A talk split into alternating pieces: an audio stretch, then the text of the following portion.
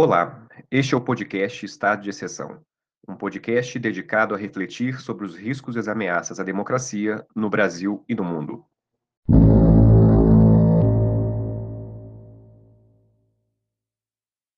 Converso hoje com Bárbara Vasconcelos de Carvalho Mota, graduada em Relações Internacionais pela Universidade Federal Fluminense, mestra e doutora em Relações Internacionais pela Universidade Estadual Paulista Júlio de Mesquita Filho. Bárbara é professora na Universidade Federal de Sergipe, integra o Grupo de Estudos de Defesa e Segurança Internacional e é autora do livro Securitização e Política de Exceção o excepcionalismo internacionalista norte-americano na Segunda Guerra do Iraque, publicado pela editora Unesp em 2018.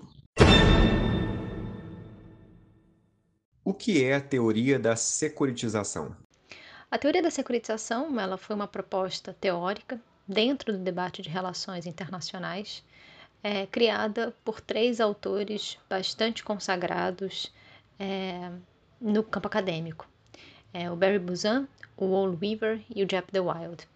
Essa proposta ela foi criada no final dos anos 90, principalmente a partir da publicação do livro Security: A New Framework of Analysis, que foi publicado em 1998. E essa proposta teórica é em grande parte fruto das, é, dos estudos e das discussões no Copenhagen Peace Research Institute, ou mais conhecido no Brasil como COPRE, que se localiza em Copenhague. Por isso também o nome Escola de Copenhague.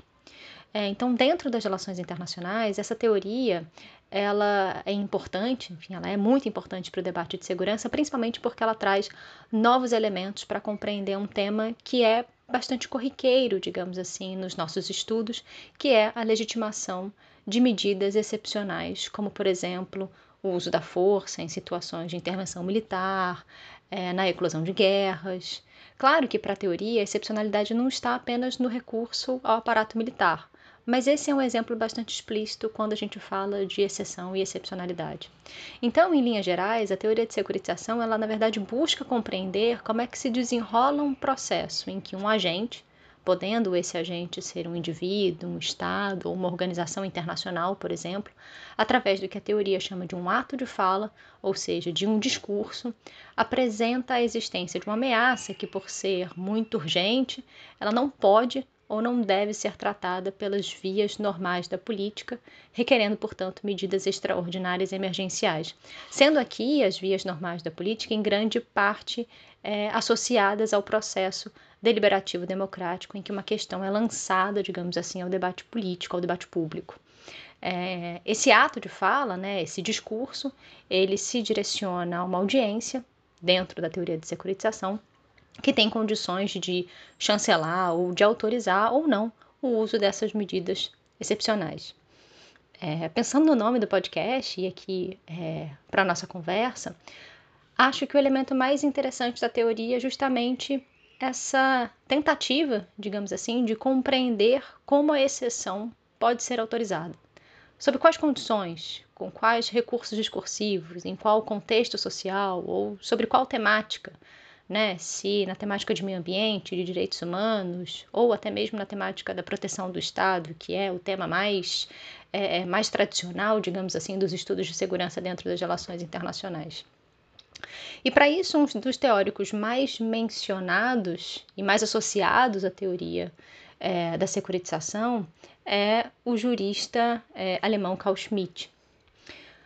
Para o Carl Schmitt, é, a lei por si só ela não seria capaz de regular o Estado, já que ela não consegue abranger todas as eventualidades, principalmente em momentos nos quais uma situação emergencial é identificada. Então, para ele, considerando a lei como uma construção social e, portanto, sujeita a manipulações e interpretações individuais, em momentos de emergência faz-se necessário o surgimento de uma categoria específica que ele chama de o político, ou seja, aquele capaz de decidir sobre a exceção é, digamos assim, seria é, o surgimento do soberano. Muito particularmente, eu tendo a divergir de abordagens que identificam e definam a urgência como algo que está acima da capacidade política dos atores. Eu acho que esse é um dos meus principais pontos de crítica em relação não só ao Carl Schmitt, mas em relação à teoria de securitização como um todo, eu acho essa é, perspectiva uma perspectiva um tanto quanto conservadora, digamos assim, da avaliação é, da deliberação sobre a excepcionalidade. Para mim, é justamente a capacidade de decidir sobre a emergência que dá corpo a esses atores enquanto atores políticos. Mas, em linhas gerais, a teoria de securitização, enfim, para além das outras é, dos outros elementos teóricos da teoria, em linhas gerais, o principal objetivo da teoria é compreender como certas medidas excepcionais são legitimadas, são apresentadas e são autorizadas. Como se apresenta o pensamento neoconservador? É, aproveitando o gancho da excepcionalidade, enfim, mencionado é, na primeira pergunta, me parece que o pensamento neoconservador, principalmente depois do 11 de setembro, se valeu de uma leitura muito específica do excepcionalismo norte-americano, e eu posso voltar nessa ideia de excepcionalismo norte-americano daqui a pouco, é, para legitimar práticas de excepcionalidade, seja no âmbito doméstico, com o Patriot Act e uma série de medidas de redução dos direitos e liberdades individuais em prol de um aumento da vigilância, seja no âmbito internacional, como, por exemplo, com a intervenção é, dos Estados Unidos no Iraque, né, que veio a ser um objeto de estudo na minha dissertação de mestrado e que virou o livro Securitização e Política de Exceção é, pela editora da Unesp.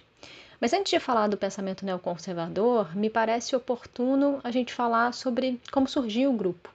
Né? Então, inicialmente, os neoconservadores se originam na esquerda radical norte-americana, principalmente entre os trotskistas, mas ao longo dos anos esse grupo foi se identificando e foi se deslocando mais para uma aproximação com a extrema-direita norte-americana. E esse deslocamento se dá a partir de três principais rompimentos.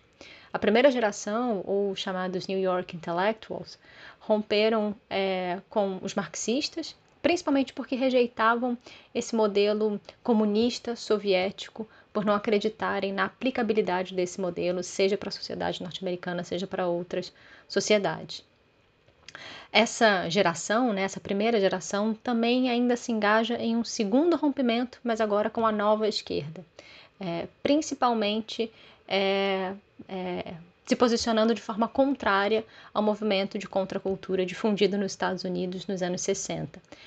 Para os neoconservadores, esse movimento de contestação social e cultural, é, ao propor uma nova visão para temas como, por exemplo, aborto, drogas, direitos homossexuais, entre outros, gerava, na verdade, uma corrupção pela esquerda dos valores tradicionais e fundamentais da sociedade norte-americana. Então, no primeiro momento, os neoconservadores rompem com a esquerda nesses dois, é, é, é nesses dois debates, digamos assim. E, para além desses dois rompimentos, os neoconservadores é, é, os neoconservadores se engajam num terceiro rompimento, já pelos anos 80, os anos 90, é, com os liberais, sobretudo do Partido Democrata. Para os neoconservadores, o liberalismo moderno, digamos assim, apresentava uma série de patologias, tanto no nível individual quanto no nível social e no nível político, principalmente por incentivar os indivíduos a agirem apenas em busca do próprio interesse, fragilizando assim as noções de laço e de interesses comuns. Então, essa crítica ao individualismo e a uma sociedade sem valores comunitários, digamos assim, é significativo para que a gente compreenda o percurso da inserção dos neoconservadores e da sua aproximação com a direita, o que em um dado momento, como eu mencionei antes, vai fazer com que esses indivíduos migrem do Partido Democrata para o Partido Republicano. Então, do ponto de vista do debate interno, os neoconservadores buscam combater aquilo que eles entendem por uma degradação dos valores tradicionais e do senso de comunidade por meio de duas principais estratégias. Primeiro, reconectar os indivíduos com a comunidade, né, com a comunidade norte-americana, digamos assim, e, em segundo lugar, promover a valorização do nacionalismo como é, a melhor ideologia política disponível e a única ideologia com capacidade de unir a sociedade norte-americana como um todo. Mas ainda sobre o pensamento neoconservador, só que agora olhando para a relação desse, né, desse pensamento com o mundo, aqueles que se vinculam a esse grupo normalmente têm uma visão muito particular do papel dos Estados Unidos nas relações internacionais e de como deveria ser o engajamento norte-americano em termos de política externa. É, em termos gerais, esse grupo neoconservador propõe a manutenção de uma política externa mais intervencionista e mais difusora, digamos assim, da democracia, sob o argumento de que a disseminação desses valores, né, desses valores democráticos, não deveria se restringir apenas àquele momento da Guerra Fria em que os Estados Unidos buscavam conter o comunismo internacional, mas sim que a disseminação desses valores deveria se tornar a própria razão de existir dos Estados Unidos no mundo. Então, é, isso faria parte da missão, digamos assim, dos Estados Unidos no seu engajamento externo. É, então, para os neoconservadores, a ação é, de política externa norte-americana não deveria mais, enfim, fim da Guerra Fria, essa ação externa norte-americana não deveria mais se basear nos questionamentos onde está a ameaça, onde se encontra o inimigo. Na verdade, o perigo estaria justamente no fato dos Estados Unidos negligenciarem as suas responsabilidades de manter a paz e a segurança internacionalmente. E a pergunta norteadora, é, após a Guerra Fria, deveria ser como agir para evitar que uma nova grande ameaça surgisse nas relações internacionais, enfim, sobretudo uma, é, uma nova grande ameaça que pudesse colocar em xeque a hegemonia norte-americana. E esse discurso é, ganha, então, ainda mais ênfase depois do 11 de setembro. Para os neoconservadores, é, o baixo perfil, o que eles entendiam né, por baixo perfil adotado pela política externa norte-americana depois da Guerra Fria tinha sido é, um total erro, principalmente na ocasião da Guerra do Golfo. Para quem não se lembra, a Guerra do Golfo ocorreu entre janeiro e fevereiro de 1991, quando, é, sob alegações de que o Kuwait estaria roubando petróleo, petróleo iraquiano, é, o presidente do Iraque, Saddam Hussein, resolve invadir o Kuwait. Então, como resposta, os Estados Unidos, em conjunto com uma coalizão de países, lança a Operation Desert Storm, ou Operação Tormenta do Deserto, se a gente traduzir literalmente para o português, para retirar o exército iraquiano do Kuwait. Para os neoconservadores, em vez dos Estados Unidos só atuarem de forma a retirar o exército iraquiano do Kuwait, como foi a decisão tomada à época pelo presidente é, Bush pai,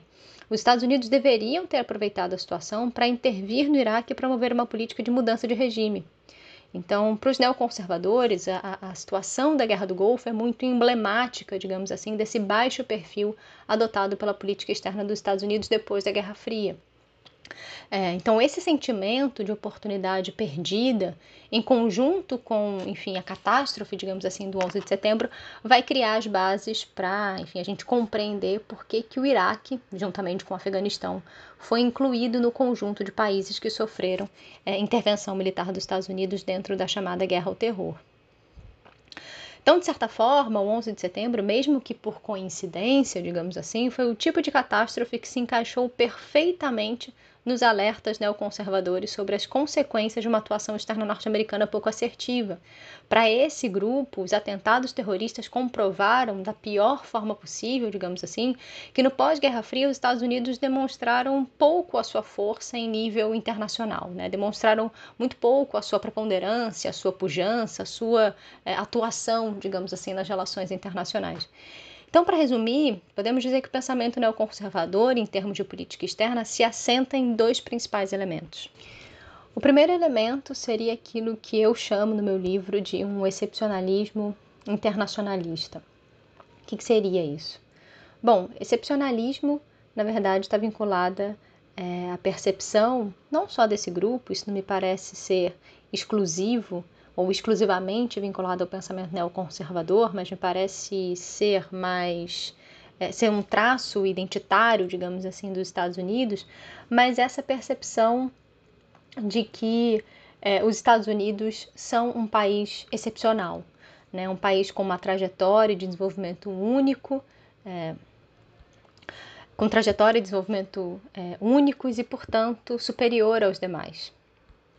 Então, esse excepcionalismo está vinculado é, à percepção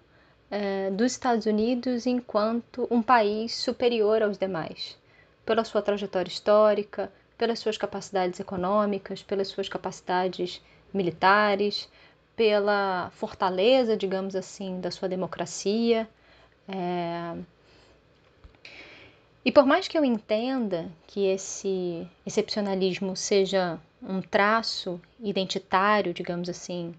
é, da conformação é, norte-americana, né, da, da percepção é, de papel dos Estados Unidos no mundo, me parece que essa expressão excepcionalismo internacionalista está muito vinculado está é, muito vinculada à forma como os neoconservadores instrumentalizam ou utilizam esse excepcionalismo como justificativa, digamos assim, para um engajamento é, internacional dos Estados Unidos. Para os neoconservadores, é, o momento unipolar vivenciado é, pelos Estados Unidos no pós-Guerra Fria precisava ser aproveitado pelo máximo de tempo possível. E, é, dessa forma, contrariando grupos de caráter mais isolacionista dentro dos Estados Unidos, os neoconservadores defendiam a utilização desse contexto pós-Guerra Fria para expandir a presença e atuação dos Estados Unidos nos mais diversos assuntos globais. Então, essa lógica internacionalista, digamos assim, também se justifica pela crença, como eu apontei anteriormente, desse grupo nesse excepcionalismo norte-americano.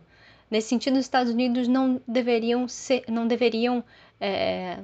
só servir de exemplo para o mundo, mas eles também é, deveriam ou possuiriam, digamos assim, a missão de levar para os outros estados o seu modelo de, de civilização, seus valores democráticos, seus valores de liberdade e justiça. O segundo elemento seria é, de um unilateralismo é, com uma ênfase bastante substantiva nas capacidades militares norte-americanas.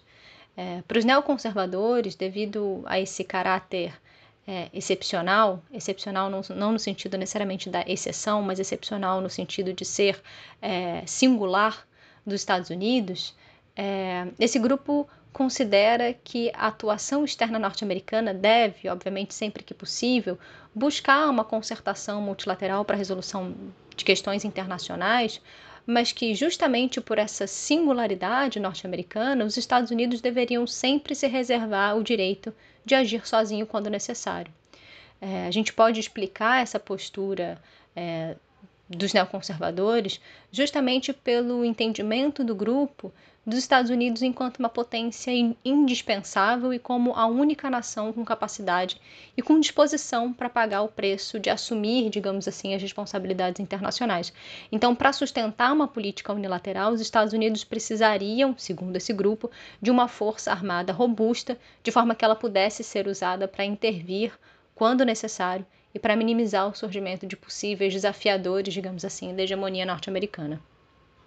Quais as características da atual política externa estadunidense? E fazendo é, um parênteses, né, digamos assim, sobre quais as características da atual política externa estadunidense, é, a mim me parece que existe um traço que se mantém nessa atual administração, na administração Trump, na administração Obama, na administração Bush filho, enfim, por aí vai, que é a percepção excepcionalista dos Estados Unidos, ou seja, a percepção dos Estados Unidos enquanto nação especial. Como eu comentei antes, isso para mim é um traço é, é, é, que marca a identidade dos Estados Unidos e, portanto, vai estar presente em qualquer política externa, podendo, obviamente, ser trabalhado de formas diferentes de acordo com o entendimento, com a visão de mundo e com os objetivos de cada administração. Não estou querendo dizer com isso que a administração Trump, a administração Biden, a administração Obama são iguais. Né? Mas me parece que essa percepção dos Estados Unidos enquanto nação especial é uma espécie de alicerce que sustenta, digamos assim, é, a visão é, de papel, digamos assim, dos Estados Unidos nas relações internacionais como um todo. É, mas em relação à administração Biden, me parece que existem é, alguns objetivos específicos. Né? Em primeiro lugar, o objetivo de desengajar os Estados Unidos das intervenções assumidas no imediato após 11 de setembro, como no caso mais recente da retirada, um tanto quanto atabalhoada, digamos assim, dos Estados Unidos do Afeganistão. Então, a princípio, é uma política externa que se apresenta é, menos, é, talvez declaradamente menos intervencionista. E esse objetivo me parece estar vinculado a um segundo objetivo, que é angariar esforços, digamos assim, para conter a China. Talvez esse seja um dos poucos elementos é, consensuais, digamos assim, entre os dois partidos hoje nos Estados Unidos, entre os republicanos e entre os democratas. E o terceiro é recolocar os Estados Unidos como grande exemplo de nação promotora dos direitos humanos. O próprio presidente Biden colocou é, esse, essa temática como um dos principais objetivos de política externa dos Estados Unidos, um dos principais objetivos da sua administração é, na atuação externa norte-americana, é, principalmente na sua preocupação de reengajar, de reinserir os Estados Unidos nos organismos multilaterais. Por mais que a administração Biden veja certas instâncias, como por exemplo o Conselho de Direitos Humanos da ONU, enquanto fóruns que precisam ser reformados, é, existe um, um discurso né, de que essa atual administração acredita que a melhor forma de contribuir para essa reforma, de, de contribuir para esses ajustes, é justamente não se afastando. Né, é justamente a partir de uma atuação norte-americana mais propositiva nessas, enfim, nesses fóruns de debate, nessas instâncias multilaterais internacionais, sobretudo para evitar que esse afastamento dos Estados Unidos gere um vácuo de poder que possa ser preenchido pela China. Né? Então, me parece que a gente está é, é, visualizando, digamos assim, uma, é, uma mudança de foco norte-americana. Se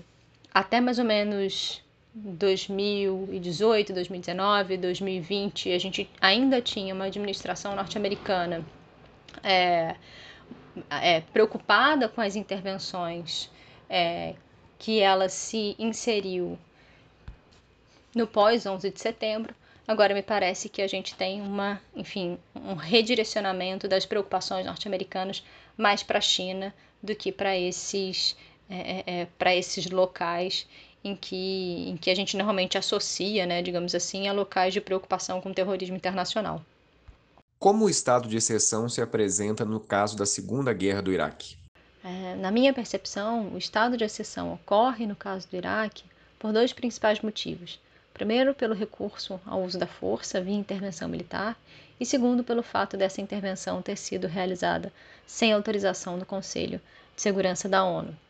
Para que a gente compreenda como isso ocorreu, para mim não basta apenas o resgate histórico do 11 de setembro e do pensamento neoconservador, por mais que esse pensamento neoconservador nos aponte os elementos pelos quais esse grupo entendia que era importante expandir a guerra ao terror para além do Afeganistão e incluir o Iraque. Obviamente que compreender sobre o pensamento neoconservador, fazer esse resgate histórico do 11 de setembro, são exercícios muito importantes, mas é, para que a gente é, compreenda né, como esse estado de exceção se apresentou na Segunda Guerra do Iraque, é, me parece que um dos elementos essenciais é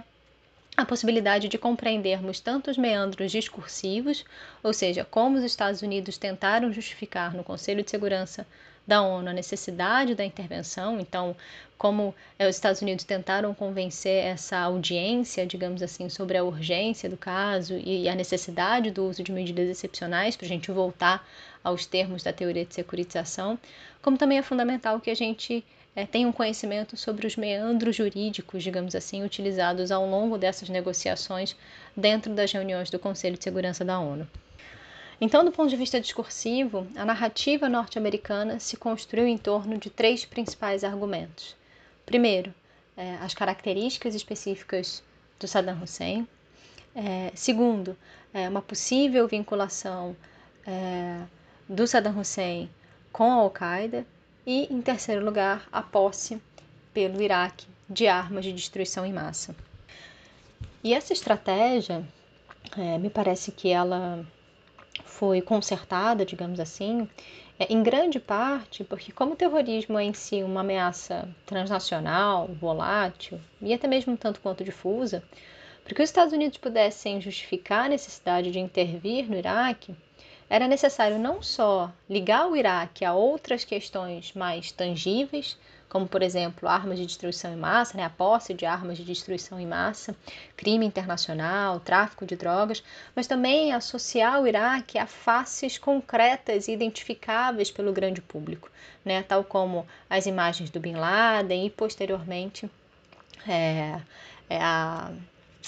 ênfase, digamos assim, nas características particulares da psique e da atuação do Saddam Hussein.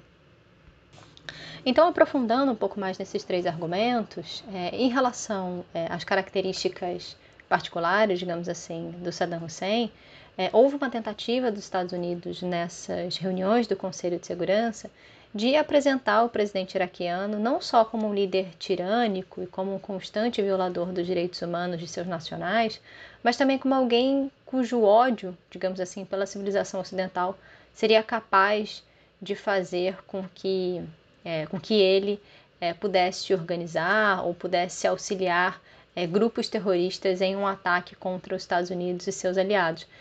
É, e, enfim, de forma alguma, é, eu, é a minha intenção fazer uma defesa do Saddam Hussein, muito pelo contrário, é, é notório é, que é, o presidente do Iraque de fato cometeu uma série de violações é, de direitos humanos, uma série de crimes, sobretudo em relação aos curdos no Iraque. Então não se trata aqui de uma defesa do Saddam Hussein, mas apenas apresentando que essa, essa estratégia discursiva, essa estratégia argumentativa foi uma das estratégias, né? Esse foi um dos elementos, digamos assim, é, utilizados pelos Estados Unidos para dar ênfase à necessidade de intervir no Iraque. O segundo elemento, como eu comentei, é, se referiu à acusação de que o Iraque mantinha relações estreitas com redes terroristas, em especial com a Al-Qaeda. De acordo com a administração Bush e com uma série de evidências que posteriormente foram totalmente questionadas, essa relação poderia ser identificada principalmente na concessão de abrigo e suporte que o Iraque dava a terroristas principalmente a terroristas que, após a invasão dos Estados Unidos no Afeganistão, é, teriam escapado e se escondido em solo iraquiano. E o terceiro elemento, o terceiro argumento, digamos assim, é, dos Estados Unidos para justificar a necessidade de intervir no Iraque é, está na afirmação de que, enfim, é, esse país possuía armas biológicas e armas químicas de destruição em massa e de que Saddam Hussein estaria reativando seu programa para a fabricação de uma bomba atômica. Esse argumento acabou se tornando a justificativa mais forte, digamos assim, mais importante para tentar dar corpo, né, para tentar vender, digamos assim, a intervenção, enquanto que os demais, né, os outros dois argumentos atuaram enquanto argumentos subsidiários. Então, a partir desses três pilares, os Estados Unidos começaram a se movimentar no Conselho de Segurança da ONU e a mobilizar os demais países do Conselho no sentido de convencer é, de convencer essas contrapartes sobre a necessidade de é, algum tipo de medida em relação ao Iraque. Bom, esses foram então os elementos é, discursivos né, para justificar a necessidade de algum tipo de medida em relação ao Iraque. Para que a gente compreenda os elementos é, jurídicos, é necessário que a gente se reporte é, a dois principais momentos é, de debate no Conselho de Segurança da ONU. O primeiro momento, o momento de aprovação da resolução 1441, e o segundo momento, o momento de aprovação da resolução, da tentativa né, de aprovação, se a resolução não foi aprovada, da resolução 1773. É, bom, na reunião em que a resolução 1441 é aprovada, o que a gente consegue perceber é que um dos principais objetivos dos Estados Unidos era que essa resolução retomasse especificamente as resoluções 661 de 1991, 678 de 1991 e 687 também de 1991, é, que permitiam essas três resoluções permitiam o retorno da missão de verificação da ONU e da Agência Internacional de Energia Atômica, AIEA, para o Iraque e estabeleciam claramente que aquela era a última chance é, de Saddam Hussein, né, a última chance do Iraque, de cumprir com as suas obrigações e de permitir que uma ação militar pudesse ser prevenida. O que a gente vai perceber é que isso mais à frente vai gerar, pelo menos no entendimento dos Estados Unidos, uma espécie de precedente legal para a intervenção, ainda que isso tenha sido um total desvio, digamos assim, daquilo que está estabelecido na Carta da ONU. É,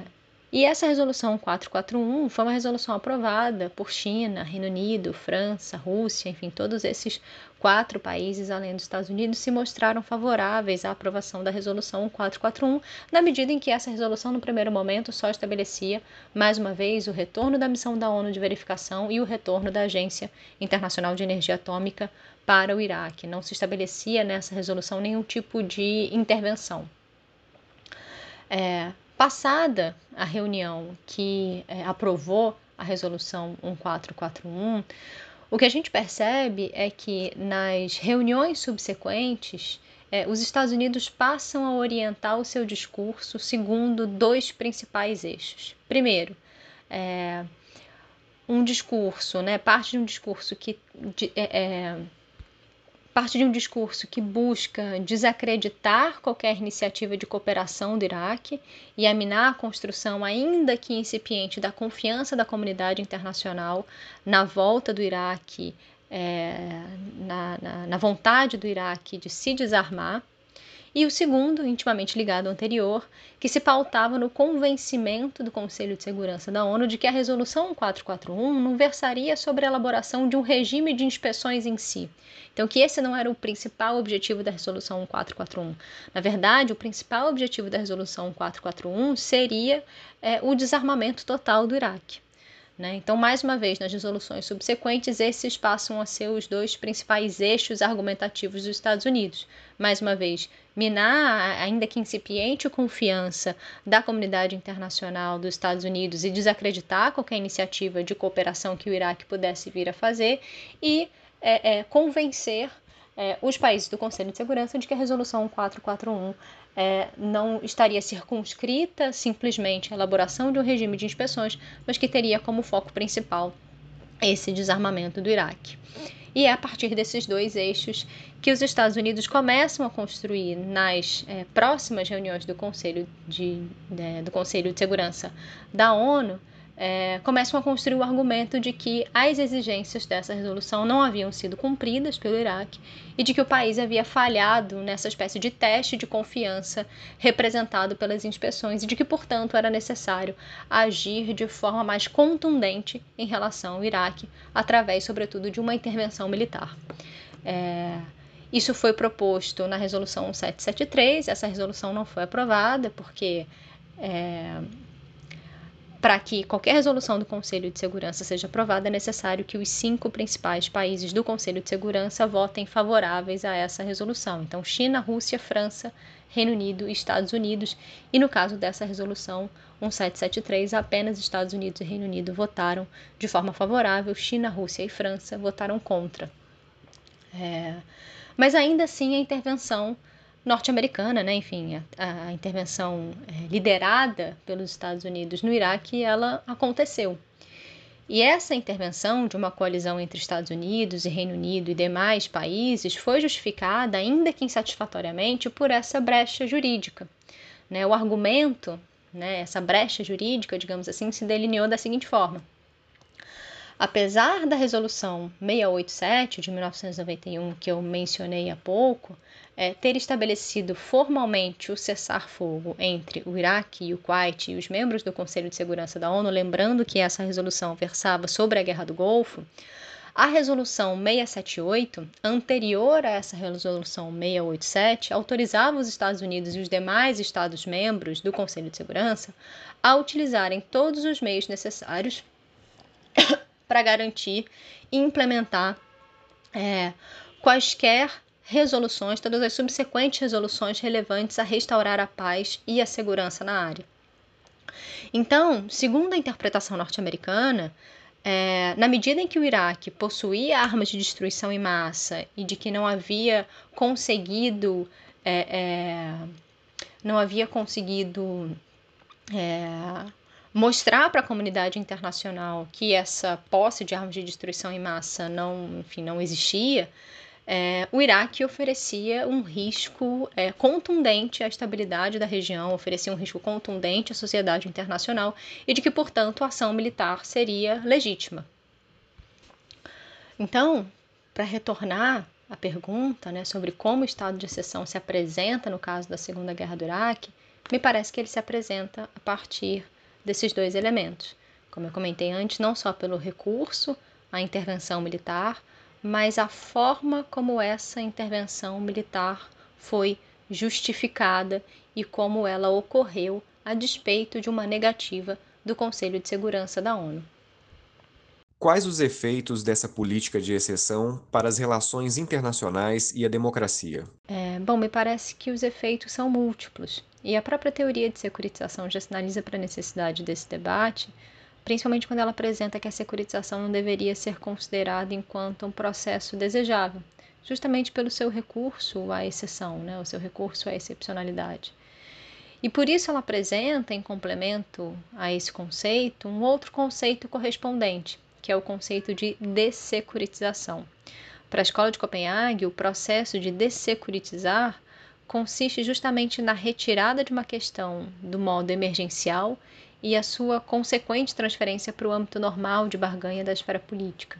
Então, entre outros fatores, por se situar no campo do debate político, em que visões diferentes podem ser contemporizadas, em que é possível se valer de uma ágora digamos assim, para debater uma questão, que a dessecuritização seria preferível no longo prazo. Mas, retornando para o conceito de securitização, a Escola de Copenhague vê esse processo como deletério para a democracia, principalmente porque, se a decisão sobre a excepcionalidade está acima da política, então ela estaria também acima do debate público e, portanto, ela só pode ser concretizada, ou ela só pode ser debatida, melhor dizendo, em instâncias mais circunscritas, como, por exemplo, em deliberações de cúpula. Então, na minha leitura sobre a teoria de securitização, essa apresentação é, da forma como o debate sobre a excepcionalidade, a forma como o debate sobre a emergência ocorre, é uma forma em que se sobrepõe às práticas e aos procedimentos democráticos, principalmente porque existe uma, uma percepção de que essas práticas esses procedimentos democráticos ou eles não dão conta ou eles são insuficientes para lidar com certas ameaças existenciais. Mas se a teoria de securitização nos convida a pensar sobre a excepcionalidade, me parece que ela também nos convida a refletir sobre o que, que nós entendemos por normalidade. Existem uma série de regras internacionais, como, por exemplo, a possibilidade da autodefesa, a necessidade da proporcionalidade no engajamento militar internacional, é, mas até mesmo a elaboração dessas regras e desses pactos está assentada em um debate político para que elas sejam construídas, para que elas sejam legitimadas, para que elas sejam sedimentadas. E apesar das regulações internacionais gerarem algum tipo de previsibilidade, algum tipo de estabilidade, elas nunca ocorrem de forma homogênea. A securitização, enquanto teoria, é, nos ajuda a compreender um processo que é comum na política internacional, ou que é, ou que é recorrente, digamos assim, na política internacional, que são as contrações e distensões, digamos assim, da fronteira entre a normalidade e a exceção. Não é dizendo que a teoria de securitização causa alguma coisa. Me parece que ela capta e ela organiza certas ações que muitas das vezes são recorrentes. Né? Claro que de posse da teoria, é, agentes podem tentar instrumentalizá-lo, mas dificilmente me parece que um chefe de Estado, um chefe de governo, vai agir internacionalmente com essa teoria em mente. De todo modo, e para, enfim, é, para fechar a minha resposta a essa sua pergunta, é, me parece que é, um pouco inspirada nessa teoria, em todo esse debate, enfim, que, que a gente pode fazer em torno desses processos de securitização ou desses processos de estabelecimento da exceção, é, eu acredito que nós podemos fazer um questionamento ainda mais complexo, que é, bom, se a garantia da segurança pressupõe a possibilidade do recurso à força, até que ponto ou em que medida nós conseguimos estabelecer essa segurança ou esse estado de segurança respeitando marcos democráticos? Eu sinceramente não tenho uma resposta fechada para essa pergunta, mas esse é um incômodo intelectual, digamos assim, que é, é, é, que volta e meia é, me retorna ao pensamento É, toda vez que eu preciso me debruçar sobre a teoria de securitização, que eu preciso me debruçar sobre, é, enfim, sobre esses debates é, em relação é, ao estabelecimento da excepcionalidade.